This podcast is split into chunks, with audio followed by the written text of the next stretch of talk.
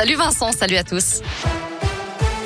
À la une de l'actu, le CHU de saint refuse de réintégrer deux agents non vaccinés malgré un jugement du tribunal administratif de Lyon en leur faveur. Elles n'ont pas pu accéder à leur poste de travail. Ce matin, les deux femmes se sont même présentées à l'hôpital Nord munies d'un pass sanitaire et accompagnées d'une huissière de justice, ce qui n'a rien changé. Elles estiment ne pas être concernées par l'obligation vaccinale faite au personnel soignant puisqu'elles travaillent au sein des cuisines du centre hospitalier. Le CHU a engagé un pourvoi devant le Conseil d'État.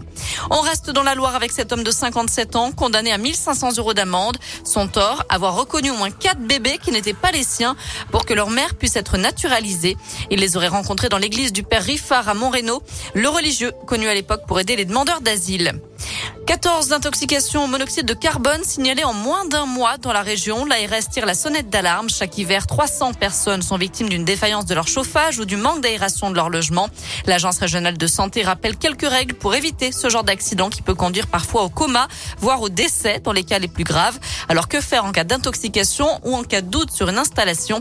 On vous a mis toutes les infos et les conseils sur l'appli Radescoop et le chômage en forte baisse au troisième trimestre en France. Le nombre de chômeurs en catégorie A a diminué de 5% et demi par rapport au trimestre précédent. Le pays compte un peu plus de 3 millions et demi de chômeurs dans cette catégorie, soit une baisse de 206 000 demandeurs d'emploi. On change d'heure ce week-end, l'occasion d'appeler à la prudence. Les accidents de piétons augmentent de 40% chaque année dans les jours qui suivent le passage à l'heure d'hiver, à cause bien sûr du manque de lumière en fin de journée.